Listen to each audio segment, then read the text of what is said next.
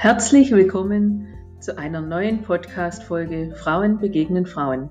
Mein Name ist Claudia Notwang und heute möchte ich dir eine besondere Frau als Talkgast vorstellen, die durch ihre persönlichen Charaktereigenschaften uns über ihre Lebensstationen berichtet und uns verrät, was ihre Triebfedern sind, um so positiv und erfolgreich durchs Leben zu gehen, trotz vieler Höhen und Tiefen.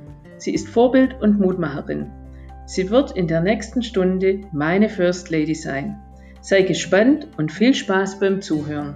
Egal, ob du gerade beim Kochen, Bügeln, Autofahren oder Sport machen bist, im Büro oder auf der Couch sitzt.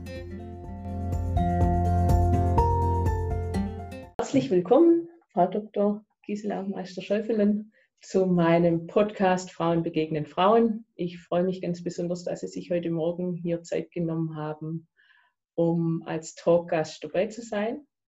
Und ich begrüße unsere Eileen Gerstner, die Wirtschaftsförderin von Leo, Lenningen, Erkenbrechtsweiler und Aul. Und ich freue mich, dass auch du heute mit dabei sein kannst. Ja, vielen Dank, Claudia, dass du mich eingeladen hast. Und ganz besonders freue ich mich, weil diese Woche auch die Frauenwirtschaftswochen sind. Und daher haben wir auch einen ganz besonderen Gast hier und das ist die Frau Dr. Meister Schäufelen. Hallo, Frau Meister Schäufelen. Ja, schönen guten Morgen. Vielen Dank für die Einladung. Ich freue mich und ich habe auch gleich die erste Frage, dass Sie sich doch einfach mal kurz vorstellen, wo Sie herkommen, wo Ihr Geburtsort war, wenn Sie uns den verraten möchten, und wieso Ihr Werdegang war, bis Sie hier in, im Lenninger Tal oder in Oberlenningen angekommen sind? Ja, ich bin Stuttgarterin, äh, allerdings nicht von äh, schwäbischen Eltern. mein Vater war Sachse, meine Mutter äh, Preußin, aber ich bin nicht reingeschmeckt, sondern bin eine echte Stuttgarterin, wenn auch nicht von mehreren Generationen schon Schwäbin. Ja, äh, ich habe auch in äh, Stuttgart äh, bin ich zur Schule gegangen, äh, habe dort Abitur gemacht, dann in Heidelberg äh, Jura studiert und äh, die erste Stelle war in der Innenverwaltung. das heißt, ich habe gleich als Berufsanfängerin die Baurechtsbehörde im Landratsamt Göppingen leiten dürfen. Ja. Und äh, danach ging es dann ins Sozialministerium Baden-Württemberg mit, äh, der, mit dem Arbeitsplatz in der Landesvertretung äh, Baden-Württemberg, damals in, in Bonn noch. Und da habe ich mich dann beworben auf eine interessante Bürgermeisterinnenstelle in der Stadt Ludwigsburg und hatte das große Glück, dass ich dann auch gewählt worden bin vom Gemeinderat. Äh, und äh, war dort als äh, Frauenbeauftragte und Ausländerbeauftragte und für Tourismusfragen, Wirtschaftsförderungsfragen tätig und habe dann auch dort meinen Mann kennengelernt. das war natürlich das Beste, was mir passieren konnte. Und so kam ich dann ins Lenninger Tal, zumindest privat. beruflich ging es äh, äh, immer noch äh, mit Stationen äh, in Stuttgart. Dann äh, äh, hatte ich eine Anfrage aus Berlin und bin dort in die Regierung eingetreten, in die Regierung Diebken. anschließend, nachdem die Regierung abgewählt wurde, wieder in Stuttgart und hatte dann äh, eine Anfrage für die äh, Regierung in Stuttgart, habe dann das Finanzministerium geleitet in Baden-Württemberg als Amtschefin und nach dem Verlust der Landtagswahl zum zweiten Mal ähm, bin ich aus einer Regierung ausgetreten und habe dann praktisch wieder ganz neu angefangen, sehr spannend. äh, und äh, habe dann das äh, statistische, habe dann mich beworben für eine Hochschule als Kanzlerin, war Kanzlerin der Dualen Hochschule Baden-Württemberg und äh, habe jetzt das große Glück, eine sehr spannende Aufgabe wieder in Politiknähe wahrnehmen zu können, nämlich als Vorsitzende des Normenkontrollrats Baden-Württemberg. Privat Lenninger Tal und beruflich ähm, immer wieder auf anderen Stationen. Wow, mhm. das erschlägt mich ja schier jetzt. Das darf nicht. Respekt vor so vielen verantwortungsvollen Aufgaben. Und ähm, wenn ich mir erlauben darf zu sagen, das war ja nicht erst gestern, wo Sie diese schon hohen verantwortungsvollen Aufgaben angenommen haben, sondern das war ja noch zu Zeiten, wo Sie eher als Exotin vielleicht schon galten in einer Frauenrolle so viel Verantwortung zu übernehmen und als Führungsrolle vorne, vorne ranzugehen. Wie war das damals für Sie, Frau Dr. Meister-Scheidner? Ja, es ist äh, sehr spannend. Ich glaube, ich war fast überall die erste Frau dann in dieser jeweiligen äh, Position. Übrigens äh, eine ganze Zeit lang dann auch immer die erste in der Funktion, die darauf bestanden hat, dass sie einen PC bekommt. Selbst im Finanzministerium war ich die erste Amtschefin mit PC auf dem Schreibtisch. Also es war in der Tat äh, dann für mich eine, eine, interessante Erfahrung. Es waren eben immer äh, männliche äh, Kollegen. Aber ich persönlich hatte den Eindruck, damit gut zurechtzukommen und hatte auch den Eindruck, dass ähm, äh, es überwiegend für mich äh, beruflichen Vorteil war, äh, Frau zu sein, weil es waren auch mehrere Positionen, äh, wo man ganz bewusst auch äh, Ausschau gehalten hat, ob man vielleicht eine Frau findet, die diese Aufgabe wahrnehmen kann. Gibt es da eine Jahreszahl, wo Sie uns verraten können? Wo Sie als Bürgermeisterin in Ludwigsburg damals Ihr Amt angetreten haben? Das war 1987. als ich ähm, äh, dort gewählt wurde mhm, mhm. äh, und äh, 91 äh, bin ich dann äh, nach, nach Stuttgart wieder gewechselt. Mhm. Also zu damaligen Zeiten ähm, doch, muss man sagen, noch ungewöhnlich, schon so steil nach oben zu gehen. Mit Sicherheit waren viele, ich behaupte jetzt einfach mal hier aus unserer ländlichen Region, ganz wenige. Sie kommen aus der Stuttgarter Ecke, da war das bestimmt schon ein bisschen normaler. Ja. ähm, sich für solche Stellen ähm, zu qualifizieren und, und diese auch anzunehmen. Und aber dennoch glaube ich oder weiß ich noch von meiner Mutter ihrer Seite her, vom Erzählen her, die war damals auch sehr ähm, erfolgreich unterwegs zu den Zeiten, war das schon sehr dominiert von, von der Männerwelt. Ja, es war völlig ungewöhnlich, äh, dass äh, äh, sich Frauen beworben haben äh, für äh, die Bürgermeisterposition. Äh, in der Stadt Ludwigsburg war es ja eine beigeordneten mhm. Aufgabe. aber ich denke, es hat damals begonnen, dass man doch Frauen auf, auf den Bürgermeisterbänken vermisst hat. Wir waren damals zu dritt äh, und äh, haben dann natürlich äh, gleich Bürgermeisterinnen-Treffen organisiert. Die gibt es bis heute. Wir haben damals damit begonnen. Ja, es war eine Kollegin hier in Kirchheim, Susanne Weber-Moosdorf, mhm. und eine Kollegin in Ettlingen, Margarete Barth. Heute weiß ich, dass es vor allen Dingen in den kleineren Gemeinden deutlich mehr Bürgermeisterinnen gibt, äh, aber wir ja auch die eine oder andere äh, Oberbürgermeisterin äh, dann hatten, beispielsweise in Heidelberg. Also es ist, denke ich, nach wie vor ja eher eine Seltenheit. Warum? Weil es außerordentlich aufwendig ist, als Bürgermeisterin tätig zu sein. Genau, Sie haben jetzt ganz toll von Ihren verschiedenen Stationen erzählt. Und was bleibt Ihnen denn am liebsten in Erinnerung, wenn Sie zurückschauen? Und welche Fähigkeiten haben Sie denn dazu gebraucht? Ist irgendeine Fähigkeit da, die sich durch die Zeit gezogen hat bei den verschiedenen Stationen? Also ich muss sagen, dass ich alle Aufgaben sehr, sehr gerne gemacht habe und vor allen Dingen jetzt auch die aktuelle mhm. natürlich sehr, sehr gerne ähm, äh, ausübe. Es gibt nichts, was ich äh, jetzt äh, bedauere oder bereue. Ähm, und habe aber immer wieder festgestellt, dass ich dann äh, Aufgaben und Funktionen übernommen habe, von denen ich hinterher erst so richtig mitbekommen habe, was damit alles verbunden ist.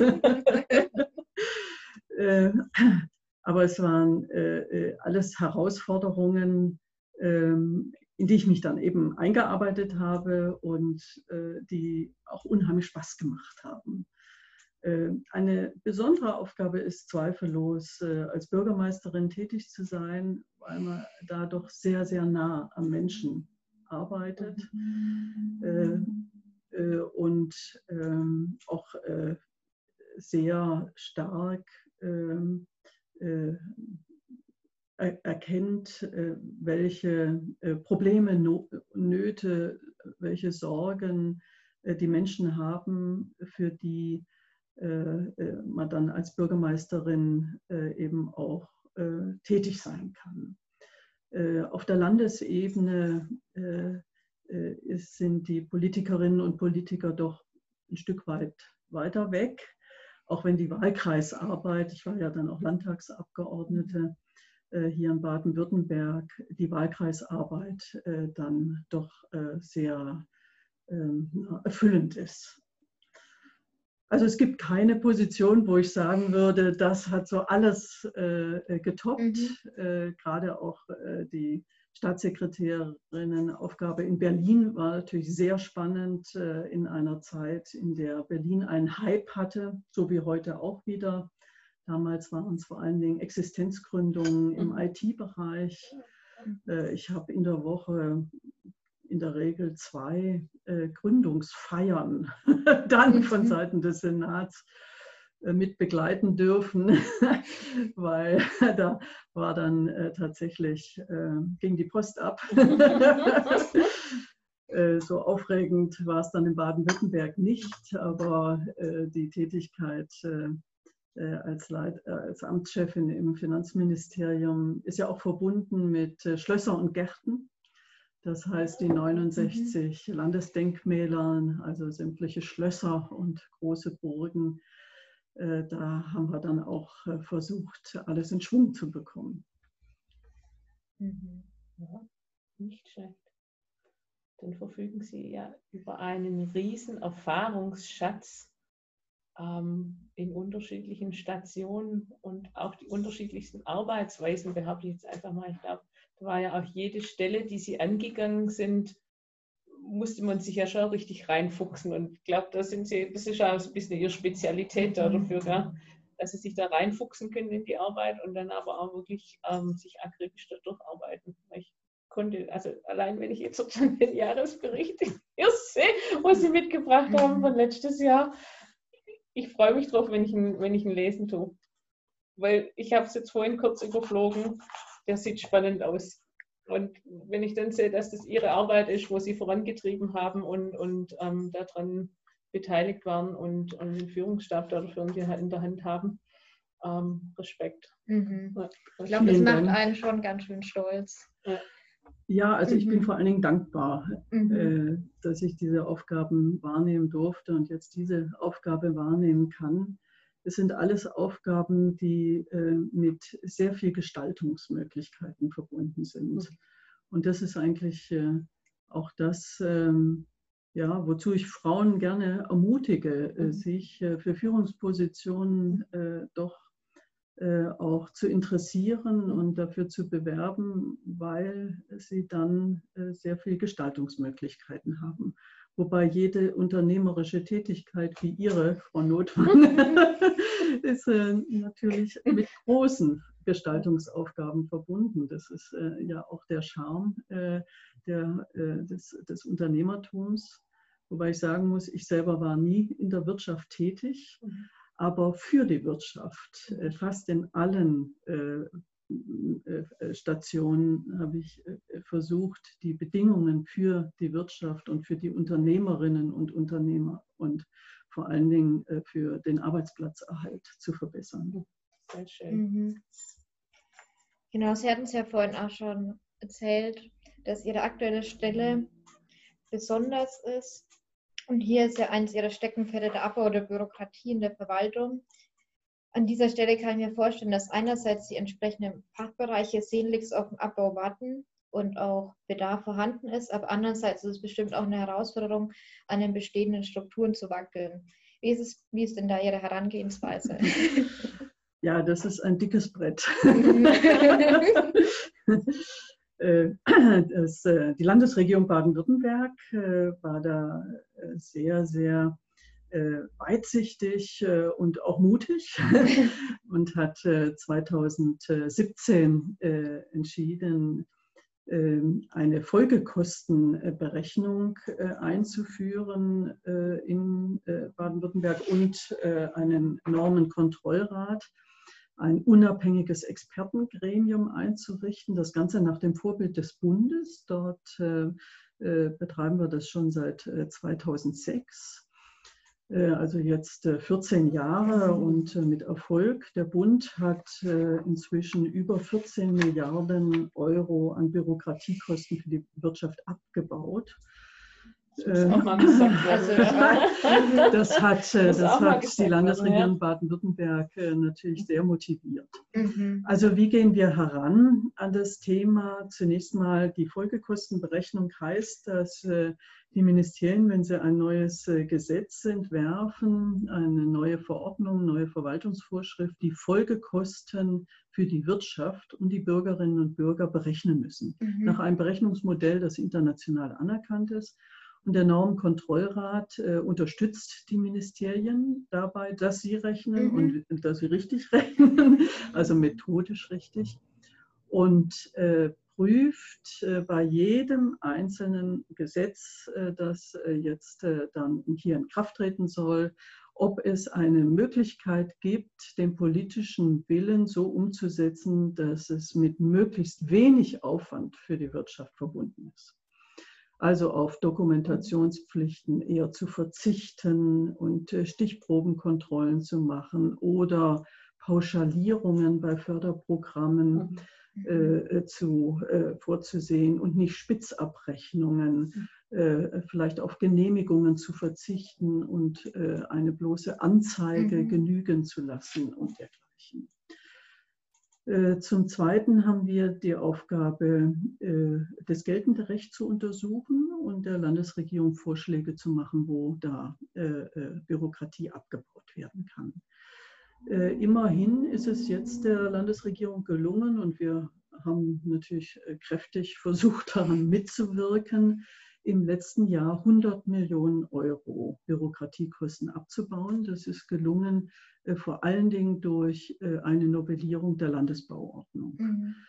Äh, da sind wir auch jetzt sehr froh drüber. Die wichtigste, aus unserer Sicht wichtigste Maßnahme, die im letzten Jahr getroffen wurde vom Land, ist, und daran haben wir kräftig mitgewirkt, dass die Landesbauordnung jetzt die Vorschrift enthält, äh, wonach ab 1. Januar 2022 Bauanträge einschließlich der Baupläne online eingereicht werden mhm. können. Mhm. Wow. Das heißt, die 207 Baurechtsbehörden in Baden-Württemberg müssen sich jetzt darauf einstellen, dass dann äh, ab, äh, also immerhin dann äh, in 14 Monaten, mhm. Die Bauanträge online kommen. Das wird nach unserer Überzeugung äh, die Entwicklung massiv vorantreiben, mhm. dass das gesamte Baugenehmigungsverfahren digital betrieben wird. Mhm. Weil die Baurechtsbehörden sicherlich das als sehr umständlich wahrnehmen werden, wenn sie dann den Bauantrag und die Baupläne wieder ausdrucken müssen. Mhm. Wow, aber das ja. ist ja auch ein Riesen, das ist wirklich ein Riesenschritt nach vorne. Also es ist ein ganz großer ja, Schritt ja. und Baden-Württemberg ist das erste Bundesland, Toll. das äh, diese Online-Anträge äh, ermöglicht mhm. und äh, wir hoffen, dass andere Bundesländer nachziehen. nachziehen ja. ja, ist ja auch ein Schritt in Richtung Nachhaltigkeit. Wenn man bedenkt, dass die Baupläne ja nicht mehr in Papierform eingereicht werden müssen, sondern digital eingereicht werden können. Ja, mit Sicherheit ja. schnellere, mhm. ähm, schnellere Wege finden. Schnellere wird, Wege, genau. Es wird die Verfahren beschleunigen, mhm. die Kommunikation erleichtern, äh, denn äh, das digitale äh, Baugenehmigungsverfahren, das dann äh, eingerichtet werden soll, wird dann auch Status Online-Abfragen mhm. für die Planer und den Bauherren ermöglichen äh, und ermöglichen, dass die Stellungnahmen äh, von beteiligten Fachbehörden für alle einsehbar sind. Mhm und vielleicht auch mit äh, Ampelfunktionen gearbeitet werden können, mhm. Zeitpläne aufgenommen werden mhm. und auf diese Weise auch ein Projektmanagement bei komplexeren äh, Genehmigungsverfahren mhm. eingerichtet wird, das wir heute noch in vielen Bereichen vermissen. Da habe ich noch eine Frage dazu und zwar ähm, mit dieser kompletten Umstellung, was passiert mit den Arbeitsplätzen denn auf den Baubehörden? Bleiben die erhalten oder werden die auch umstrukturiert, die Arbeitsplätze denn dort auf den? Ich sehe keinerlei äh, Veränderung, äh, was jetzt die mhm. Arbeitsplatzzahl anbetrifft. Äh, wir haben ja äh, Personalmangel mhm. in den mhm. Baurechtsbehörden und äh, ich denke, es ist ganz wichtig, dass äh, die Arbeitszeit, die jetzt völlig unnötig in den Baurechtsbehörden mit der analogen Bearbeitung mhm. von Anträgen äh, zugebracht wird, also äh, allein schon das Kopieren, aber äh, ja, noch viel ja. schlimmer, das Hin- und Hertragen äh, von Bauplänen in die einzelnen Ämter eines Landratsamtes mhm. oder einer Stadtverwaltung äh, das alles äh, wird äh, künftig schneller gehen und das Personal, das jetzt in den Baurechtsbehörden ist, wird sich mit der eigentlichen Prüfung des Bauantrags dann befassen können. Hm. Gute, gute Vorarbeit in die Zukunft. Aber so sind sie ja schon immer, gell? dass sie auch schon Jahre vorausdenken, wo andere noch in, in also, anderen Geschichten drin sind. Wir, wir ja. hoffen, die Dinge vorantreiben mhm. zu können. Mhm. mhm. Und äh, die, der Charme äh, dieser Aufgabe ist, dass wir es mit sehr vielen Zukunftsfragen zu tun haben, äh, insbesondere natürlich mit dem Thema Digitalisierung. Mhm. Ähm, es ist äh, hochspannend, äh, was sich da entwickelt. Äh, wir haben ja im Bund äh, das äh, Online-Zugangsgesetz mhm. äh, verabschiedet und das sieht vor, dass bis Ende 2023 575 Verwaltungsdienstleistungen digital angeboten werden sollen in Deutschland, also die wichtigsten mhm. eigentlich von der Kfz äh, Anmeldung, mhm. äh, Zulassung äh, bis hin äh, Wohnungsanmel Wohnsitzanmeldung ähm, oder Kindergeld äh, mhm. beantragen etc. Ähm, äh, und das ist jetzt ein unheimlich spannender mhm. Äh, spannende Entwicklung. Da ist auch sehr viel Dynamik drin. Mhm. Gerade die Landesregierung, jetzt das Innenministerium, hat einen sogenannten Universalprozess entwickelt, der schon von 120 Kommunen eingesetzt wird. Ich hoffe sehr auch bald von den Kommunen im Lenninger Tal. äh, dieser die, äh, Universalprozess ermöglicht ähm, bei einfachen Prozessen, nehmen wir mal an, jetzt ähm, äh, äh, Hundesteuer zahlen mhm. oder eben gerade äh, auch Wohnsitzanmeldung, ähm, dass eine aus der Sicht des Antragstellers vollständige digitale Beantragung möglich ist. Also beispielsweise, wenn Dokumente noch vorgelegt mhm. werden müssen, dass die dann hochgeladen werden mhm. können und auch äh, online äh, mhm. eben äh, zur Verfügung gestellt werden können und nicht mehr äh, dann ans Rathaus geschickt werden müssen. Mhm. Schön, dann ja. sind wir bald gleichgestellt mit Dänemark und den skandinavischen Ländern. Genau, ja. und mit Österreich. Ja. Das ist im Moment ein großes Vorbild. Schön. Ja, ich denke, es macht uns ja auch flexibler, dann in Pandemiezeiten zum Beispiel, wenn man da wenn man dran denkt, auch in der Baubehörde, wenn dann die Prozesse alle digitale abfließen, ja. das macht ja. das Homeoffice dann auch wieder viel einfacher. Mhm. Und die Verwaltung dann auch fähig in Zeiten, in denen es ja. schwierig ist. Ja. Wir werden die Verfahren beschleunigen. Wir werden sie, mhm. glaube ich, auch qualitativ verbessern, weil wir stellen immer wieder fest, was digital eingereicht wird, ist äh, von der Qualität her besser, weil äh, äh dann beispielsweise bestimmte Angaben äh, nicht vergessen wurden. Mhm. Nicht? Es gibt ja die Möglichkeit, Plausibilisierungsmodule dann in solchen digitalen Antragsformularen vorzusehen. Also das alles erleichtert uns mhm. äh, in den Rathäusern, aber vor allen Dingen in der Bevölkerung äh, dann die Zusammenarbeit mhm. mit äh, der Verwaltung. Ja, und ja. ich, ich glaube einfach auch, das ist jetzt noch mal eine, eine, Generation, wo noch da ist, die sich vielleicht noch ein bisschen schwer tut. Aber ich sage jetzt einfach mal, unsere Generation selber muss ja diesen Weg mitgehen. Ja. Mhm. Also berücksichtigt ihr bei der Arbeit in den Umsetzungsgeschichten ähm, die Transformation, also die Schnelligkeit der Transformation, dass, sie, dass die Leute dort mitkommen?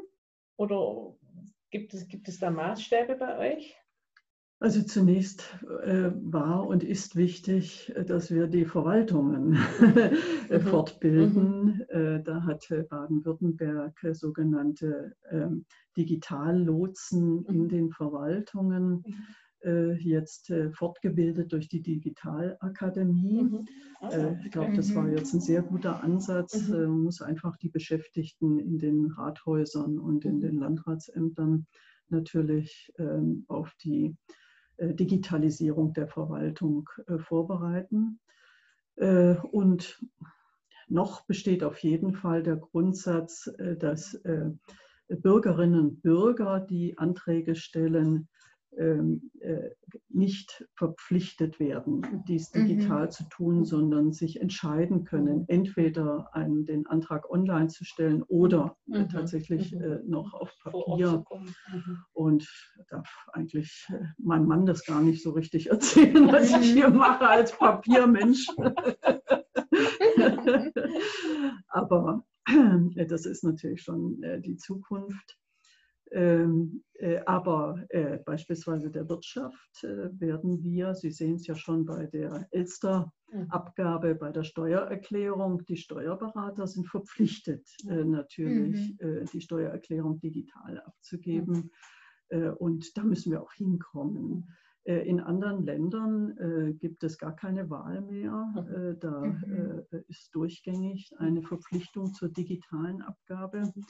Ähm, äh, da sind auch andere Länder schon weiter. Also in Finnland beispielsweise äh, äh, ist das nicht selten, dass auch die Großmutter eben noch diesen Internetkurs mit Begeisterung besucht. Schön, ja, in, in, den äh, auch dortigen ja, Volkshochschulen und äh, dann äh, sich das quer durch alle Generationen äh, zieht, äh, dass die digitale äh, Kompetenz verbreitet ist. Das würde ich mir auch sehr wünschen, ähm, ja. dass wirklich so unsere ältere Generation, die im Ruhestand bereits ist, sich nicht abhängen lässt, sondern wirklich immer dran bleibt ja. an den Themen. Und ja. ich glaube, das ist so ganz wichtig, weil viele meinen, wenn sie aus dem Arbeitsleben ja ausscheiden, ähm, das, was ich kann, das erhalte ich mir, aber es geht ja trotzdem voran. Ja. Also wenn ich, wenn ich mir überlege, als mein Vater damals ähm, vor 20 Jahren beim, beim Daimler in Vorruhestand gegangen ist, der, der, der hat nur auf DOS gearbeitet. Und ja. auf dem DOS-Programm gearbeitet und da war es für ihn schon schwierig, nachher die Windows-Umstellung daheim am Rechner und irgendwann, sage mal, wenn du dann nicht mehr dran bleibst, dann bist du da weg. Mhm. Und dann kommt halt irgendwann auch die Schiene, für was brauche ich das, interessiert mich nicht. Was ein, ja, aber tagtäglich immer wieder eingeholt mhm. hat. Ja. ja aber ich glaube, das ist nicht nur die ältere Generation, auch die mhm. junge Generation. Da muss ich mir mhm. selbst an die Nase fassen, weil mit den sozialen Medien, da geht es so schnell weiter wenn ich nachdenke, TikTok sagt mir zum Beispiel gar nichts. Mhm. In Instagram bin ich aktiv, auf Facebook mhm. bin ich aktiv. Aber da müsste man ja theoretisch sich selbst auch sagen, okay, man arbeitet sich in die anderen Medien auch nochmal mit rein, mhm, mhm. um weiter am laufenden Ball zu bleiben. Also ich glaube, da hat jede Generation ihre eigene Aufgabe, die sie tragen muss, damit sie noch weiter am Ball mhm, bleibt. Ja, ja. Ja, Kommt noch ein Aspekt hinzu. Wir sind ja als Normkontrollrat auch für gute Rechtsetzung zuständig. Also wir sollen neue äh, Gesetze daraufhin überprüfen, ob sie verständlich sind, äh, ob sie evaluierbar sind, also überprüft werden können vom Gesetzgeber selber. dazu muss er überhaupt erst natürlich erklären, welchen welchen Erfolg das Gesetz überhaupt erzielen soll, mhm, mhm, mhm. äh, ob es befristet mhm. werden kann, äh, ob es getestet äh, wurde, wenn es in der Anwendung für die mittelständische Wirtschaft äh, schwierig ist, kompliziert ist. Äh, und die Digitalisierung hat jetzt einen äh, großen Vorteil sozusagen noch als Nebeneffekt. Die Online-Anträge werden äh, zum Glück nicht einfach äh, jetzt stellen nicht nur eine Übersetzung des Papierformulars dar, mhm. sondern müssen natürlich ganz anders aufgebaut werden. Das heißt, sie werden in der Regel deutlich verständlicher. Mhm. Äh, und äh, die Unverständlichkeit von Formularen und äh, überhaupt von Gesetzen, von Vorschriften wird als ein ganz großes Bürokratieproblem von der Bevölkerung und der mittelständischen mhm. Wirtschaft mhm. immer wieder beklagt. Ja, ja. Richtig. Und mit diesen Online-Formularen haben wir jetzt den großen Vorteil, mhm. dass wir das, was äh, äh, die Verwaltung, der Staat von einem will, tatsächlich wesentlich verständlicher machen mhm. können. Mhm. Und das ist dann auch ein Vorteil natürlich für die ältere Generation, mhm. mhm. wenn sie auf einfache Weise jetzt Online-Anträge ausfüllen kann. Mhm. Also ich habe es ja jetzt auch schon im, im, Handwerk selber, die Handwerkskammer, da sind sie ja auch immer wieder präsent. Mhm. Ähm, und das Handwerk selber treibt ja die Digitalisierung auch ja. wahnsinnig ja. voran. Also wenn ich da jetzt sehe, was in den letzten anderthalb Jahren passiert ist, was auch für mhm. App-Geschichten mit auf den Markt gekommen ja. sind und auch Vereinfachungsgeschichten für Betriebsabläufe und Baustellenabläufe, das mhm. ist enorm. Und da muss ich auch immer wieder sagen, da muss auch der Mittelstand und, und gerade wenn ich hier fürs Handwerk jetzt spreche, ähm, müssen auch dort die, die Geschäftsführung hinten mhm. dranbleiben, um ja. zu sagen, wir setzen das mit um, weil die junge, junge Generation kommt hinterher und sagt, ähm, in so einem alten Laden schaffe ich nicht. Also, mhm. mein Streben war ja schon vor Jahren, wo ich gesagt habe, wir brauchen eine App für Azubis, dass die sich weiter scrollen können, mein nächster Arbeitsablauf. Ja. Das würde vieles ja. vereinfachen, jetzt sind wir so weit. Ja. Also wir hatten vor, vor drei, vier Jahren ähm, habe ich irgendwann mal gesagt, wir brauchen jetzt eine App, wo die, die neuen Azubis sich einarbeiten können, wo sie sagen, was ist mein nächster Schritt, was ist mein nächster mhm. Schritt. Und jetzt mhm. sind wir mhm. aber zwischenzeitlich ja so weit, dass es viele solche ja. ähm, mhm. Betriebsabläufe in, in dem Format gibt. Mhm. Ja. Mhm. Wobei ich immer wieder sage, man darf aber auch nicht vergessen, dass man ein Gehirn mitbekommen hat, um noch zu denken und selber noch drüber nachzudenken und, und Verstand walten zu lassen.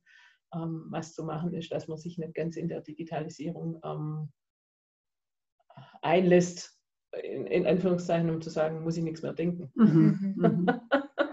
ja, ja. Also das ja. ist so die, die Kunst daran. Und deshalb denke ich, ja, ist es eine hochanspruchsvolle Aufgabe, was, was die da derzeit ähm, ausarbeiten und mit daran arbeiten, weil die Denkprozesse immer noch weiter mhm. ganz woanders angesetzt mhm. werden, wo der, wo der Normalbürger, sage ich mal, jetzt nachher in diesem Formular gar nicht drüber nachdenkt. Ja. Also wir haben jetzt äh, auch äh, virtuelle Seminare mhm. durchgeführt. Das mhm. war eine sehr spannende Erfahrung äh, für Beschäftigte der äh, Landesministerien. Mhm. Und zwar zur Verständlichkeit, zur besseren Verständlichkeit von, von Recht. Wir hoffen, dass wir, wir arbeiten mit dem Leibniz-Institut für deutsche Sprache in Mannheim zusammen, mhm. die für uns äh, einen Leitfaden mhm, äh, entwickelt okay. haben, der übrigens jetzt gerade auf die Homepage äh, des, äh, der thüringischen Staatskanzlei äh, genommen wurde okay. und auch als Seminargrundlage der Steuerbeamten in Sachsen mhm. eingesetzt wird. Also es ist sehr schön, dass, dass er da in Deutschland die Runde macht. Und diese Erfahrung mit den virtuellen Seminaren war deshalb sehr spannend, weil ich gemerkt habe, es geht. Es geht tatsächlich. Mhm. Also mhm. äh, wenn dann nicht so viele Seminarteilnehmer dabei sind mhm. äh, und äh, ich sie sehen kann als, als äh, ja. Äh, Referentin, äh, dann kommt auch ein Austausch zustande. Also wir hatten eine lebendige Diskussion, alle im Homeoffice. Mhm. und ähm, auch PowerPoint funktioniert. Also es ist, ist spannend, dass man doch äh, tatsächlich auch ähm, über diese Videoformate äh, eine, ja, wie soll ich sagen, eine gute Seminaratmosphäre hinbekommt. Mhm. Wenn man so einen Sympathieträger wie Sie auch ja. mit dran hat. Aber Steffen, ich habe noch genau. eine, eine, Frage. Uns, uns rennt die Zeit. Ich könnte Sie noch, noch viele Fragen, noch ganz viele Fragen stellen, aber es ist immer, das ist oft so, wenn man ähm, die Interviews hat. Es, es, kommen so viele Neuigkeiten und so viele Informationen mit an den Tag, wo ich finde ich sehr spannend sind. Und wenn man, wenn man tiefer einsteigt und dann auch noch ähm, mitbekommt, wo die Frauen überall sich drin hineinarbeiten finde ich total spannend. Was hat Sie bewegt, nach Ihrer Promotion in die Kommunalpolitik zu gehen? Das ist nochmal ein ganz anderer Schwenk vom Thema her. Ja, also ich wollte äh, schon während des Studiums äh, tatsächlich äh, mich äh, orientieren äh, zu einer Tätigkeit ähm, fürs Land. Mhm. Und äh, da habe ich äh, äh auch äh, die ganze Zeit sozusagen in dem Bereich gearbeitet. Äh, das ist sehr sinnstiftend für mhm. mich, okay. fürs Allgemeinwohl mhm. tätig zu mhm. sein. Und ich sehe da jetzt keinen so großen Unterschied, ob ich als Politikerin da aktiv bin oder als Verwaltungsbeamtin. Ich war ja äh, über eine längere Strecke immer wieder äh, Verwaltungsbeamtin und äh, mhm. nicht. Politikerin. Äh, und ich denke, da ist auch der Unterschied nicht so groß, ob ich jetzt äh, äh, als Bürgermeisterin tätig bin, mhm. bei allen seinen Vorzügen, was die Nähe zur Bevölkerung anbetrifft oder im Land. Mhm. Also es ist in der Tat das Entscheidende für ja, äh, eine Verbesserung der, der Lebens- und Arbeitsbedingungen der Menschen einzutreten. Toll. Ja, das ist, das ist ein, ein, ein mhm. toller, toller Beweggrund. Und auch eine tolle Lebenseinstellung da dazu. Ja. Aline, hast du noch eine Frage? Ich hätte noch eine. Sie waren ja auch als Frauenbeau Frauenbeauftragte der Stadt ähm, Ludwigsburg schon recht früh unterwegs. Wie kam es da dazu? Dass Sie als Frauenbeauftragte in Ludwigsburg? Ja, also äh, die Stadt Ludwigsburg, der Oberbürgermeister Hans-Jochen Henke und der Gemeinderat wollten äh, eine kommunale Frauenbeauftragte im Rang einer Bürgermeisterin einstellen. Okay. Mhm. Die dann auch noch weitere Aufgaben wahrgenommen hat, aber das war sozusagen der eigentliche Impetus. Und es war unglaublich spannend. Mhm. Äh, ich hatte vorher mich schon mal beworben für die Aufgabe einer kommunalen äh, Frauenbeauftragten, und zwar in der Stadt Stuttgart. Mhm. Bin dort mhm. aber nicht gewählt worden. Mhm. mhm. Äh, offensichtlich äh, äh erschien der, dem Stadtrat äh, meine Bewerbung nicht als besonders passend. Aber äh, äh, in Ludwigsburg habe ich diese Aufgabe dann wahrgenommen und das war in der Tat eine ein wirklich aufregende Tätigkeit, äh, weil es war völlig neu, äh, sehr innovativ und wir haben alles sozusagen von Null auf äh, äh, versucht dann ähm, aufzubauen. Mhm. Man musste überhaupt erstmal überlegen, was, was kann man tun äh, von Seiten. Es gab ganz wenig kommunale Frauenbeauftragte. damals, um überhaupt die Situation von Frauen in der Stadt zu verbessern. Vielleicht zwei Projekte, die uns dann, die, die auch bis heute existieren. Wir haben ein Seminar mit der Landeszentrale für politische Bildung aufgesetzt. Unsere Stadt braucht Frauen, um mehr Frauen als Gemeinderätinnen mhm zu gewinnen. Das Seminar gibt es heute noch. ja. Äh, und äh, wir haben damals uns äh, große Mühe gegeben, die Bundesregierung davon zu überzeugen, dass wieder Eingliederungsmaßnahmen finanziert werden sollen äh, und Beratungsstellen eingerichtet mhm. werden sollen. Und diese Beratungsstellen gibt es heute noch. Der Bund ist dann äh, ausgestiegen aus der Finanzierung, mhm. aber äh, Gott sei Dank hat das Land Baden-Württemberg mhm. die Finanzierung dann übernommen. Toll. Unter anderem kann ich, kann ich auch ein Beispiel dazu bringen. Ähm, Gab es ja diese Teilzeitausbildungen für Frauen und, oder junge Frauen, die zwischenzeitlich ähm, ein, ein, Kind auf die Welt gebracht haben, ihr, ihre Lehre abgebrochen haben, um, mhm. um, um dann die Elternzeit oder ja, Erziehungszeit, wie man das auch heute nennt, zu haben und dann aber die Chance zu bekommen, ähm, ja wieder einzusteigen oder nochmals in späteren Jahren eine Ausbildung zu machen. Mhm. Und das finde ich immer, das finde ich bis heute noch ein tolles Modell, diese Teilzeitausbildung. Ja, ja. Wir hatten ähm, ganz wichtig. vor mhm. vier, fünf Jahren hatten wir auch mal ähm, eine junge Frau da, die ihr Studium abgebrochen hat, zwischenzeitlich ein Kind bekommen hat, dann noch ihre Eltern gepflegt hat und dann aber irgendwann noch gesagt hat, sie braucht jetzt noch eine Ausbildung oder sie mhm. möchte jetzt endlich noch eine mhm. Ausbildung haben. Und die kam über diese Schiene Teilzeitausbildung und es hat mhm. super funktioniert und auch die Programme, was da dazu im Hintergrund dann gelaufen sind, ihr die Möglichkeit gaben für die Kinderbetreuung und so weiter mhm. und so mhm. fort in der Zeit, wo sie in der Berufsschule war. Ähm, also das ist so Am hartnäckigsten war es die Teilzeit das Teilzeitstudium. Ja, das glaube ich. Äh, vor allem auch für mhm. äh, junge Ärztinnen. Ja, Aber auch ja. das haben wir geschafft. Ja. ich habe damals auch mein, mein Teilzeitstudium ähm, an, an der Handwerkskammer für uns mhm. gemacht, abends auf, auf dreieinhalb mhm. Jahren. Mhm. mhm. Weil es tagsüber halt auch nicht ging, weil ich hier mit involviert war und Tochter und so weiter.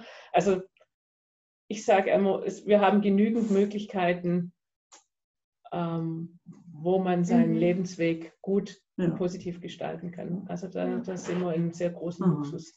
Und es ist schön, dass Sie, Frau Dr. Meister Schäufelin, auch dafür die Wege ebnen. Genau. Und da stellt sich dann auch schon meine Frage. Es gibt jetzt heute ganz viele Möglichkeiten. Stellen Sie sich vor, Sie wären jetzt heute in dieser Zeit noch mal 17 Jahre alt. Was würden Sie denn mit Ihrer Lebenserfahrung Ihrem 17-jährigen Ich auf den Weg geben?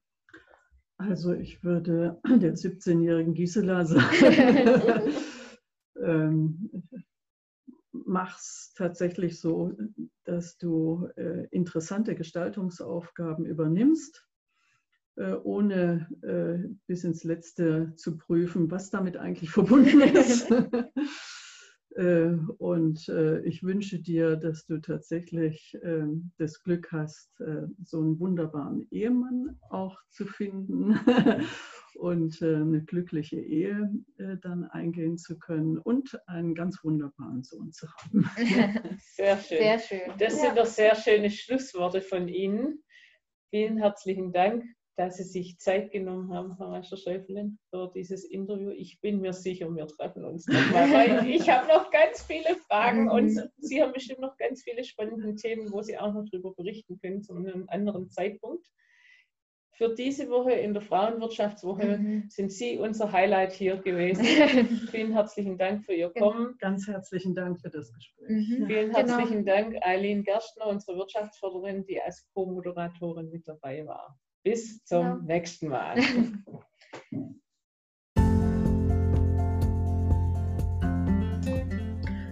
Danke fürs Reinhören in meinen Podcast.